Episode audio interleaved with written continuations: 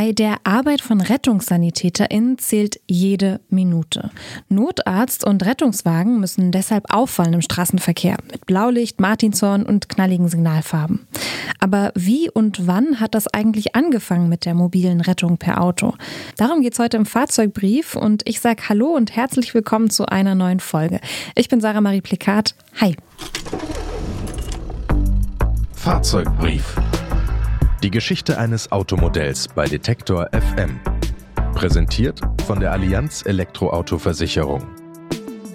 Maßgeschneiderte Leistungen speziell für Elektroautos.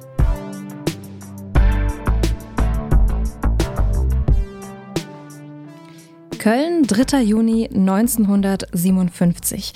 Der Ford FK 2500 hat seinen ersten Einsatz als Notarztwagen.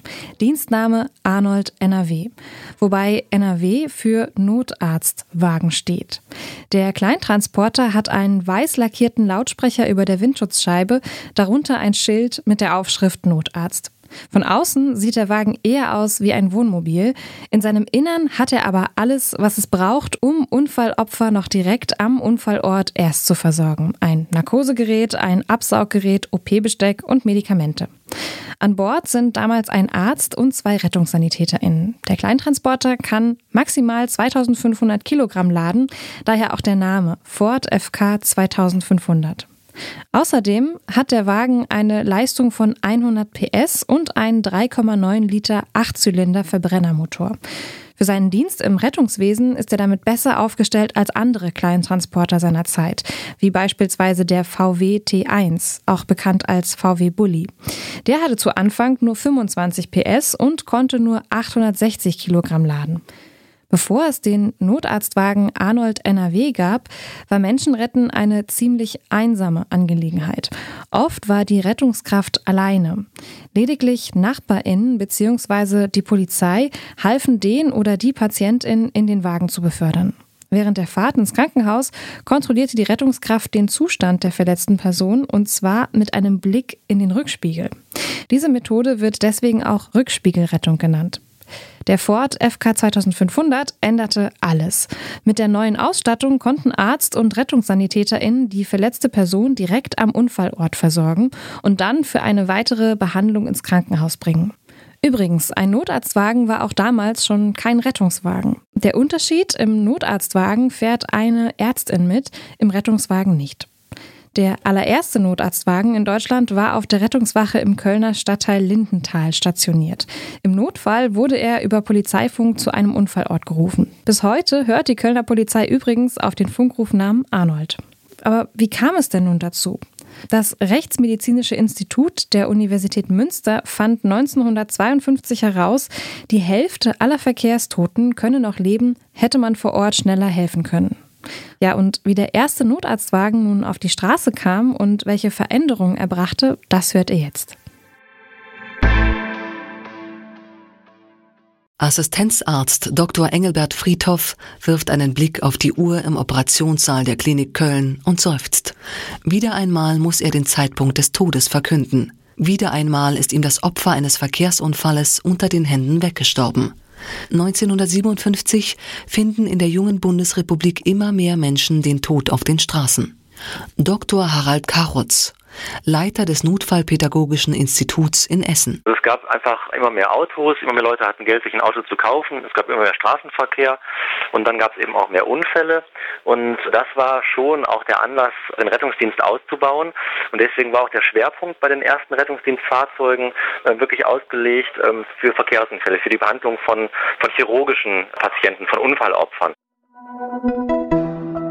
Bevor es weitergeht, eine kurze Unterbrechung für unseren Werbepartner. Ein Schaden kann schnell teuer werden, auch am Elektroauto. Deshalb ist eine gute Versicherung extrem wichtig. Die Allianz E-Auto-Versicherung bietet maßgeschneiderte Leistungen speziell für Elektroautos. Zum Beispiel zuverlässiger Schutz für euren Akku, also für das Herzstück eures E-Autos. Auch das Ladekabel ist mit drin. Egal ob während des Ladens geklaut oder von einem Tier angefressen. Darüber hinaus könnt ihr wählen. Ist der Akku im Schadenfall komplett zerstört, hat also einen Totalschaden erlitten, erstattet die Allianz euch im Tarif Komfort 24 Monate lang den Neupreis. Im Tarif Premium sind es sogar 36 Monate. Und wenn sich der Akku mal entleert, macht euch der optional erweiterbare E-Pannenservice schnell wieder mobil. Lasst euch in eurer Agentur vor Ort beraten oder schaut vorbei auf allianz.de slash elektro. Den Link findet ihr auch in den Shownotes. Dr. Friedhoff weiß, dass Zeit der entscheidende Faktor in der Unfallchirurgie ist. Wenn die Unfallpatienten bei ihm auf dem OP-Tisch landen, ist es oft zu spät. Also muss der Arzt zum Patienten kommen. Mit seinem Krankenhausdirektor Professor Viktor Hoffmann überredet Friedhoff die Kölner Fortwerke und die Huck-Versicherung zur Mitarbeit. Ford stellt den damals modernsten Kleintransporter, den FK 2500, zur Verfügung. Er wird innen zu einem fahrbaren Behandlungsraum umgebaut. Ja, es musste ein Fahrzeug sein mit einem ähm, Kastenaufbau, wo der Patient eingeladen werden konnte. Und dann war wichtig, dass der Patient ringsrum umschritten werden konnte. Also er lag in der Mitte des Kastenaufbaus, das ist auch heute noch so, konnte von allen Seiten behandelt werden. Der Wagen war groß genug, damit das Rettungsteam im Fahrzeug auch stehen konnte. Es war also nicht mehr ein Transportauto, sondern es war wirklich ein Behandlungsauto. Das, das war der neue Gedanke. Ein Kastenwagen, in dem behandelt werden konnte. Der der erste Notarztwagen nimmt am 3. Juni 1953 die Arbeit auf. Er absolviert in seinem ersten Dienstjahr 200 Einsätze. Der Ford FK 2500 stand Pate für alle modernen Rettungswagen. Während Anfang der 1950er Jahre jedes Jahr noch rund 13.000 Menschen bei Verkehrsunfällen starben, sind es heute nur noch rund 2560. Die Transporter aus der FK-Reihe gab es übrigens damals auch als Löschgruppenwagen bei der Feuerwehr und als Pritschenwagen für die Einsatzkräfte des Technischen Hilfswerks in Köln. Gebaut wurden die Wagen bis 1961. Und der Notarztwagen Arnold, der war insgesamt sieben Jahre im Einsatz. Abgelöst wurde er von dem Transporter Thames Trader, ebenfalls von Ford.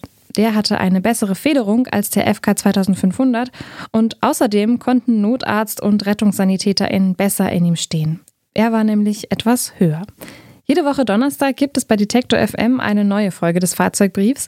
Mehr von unserem Wissenssnack für zwischendurch hört ihr entweder bei Detektor FM, in unserer Detektor FM App oder überall da, wo es Podcasts gibt. Zum Beispiel bei Amazon Music, Spotify, Deezer und Apple Podcasts.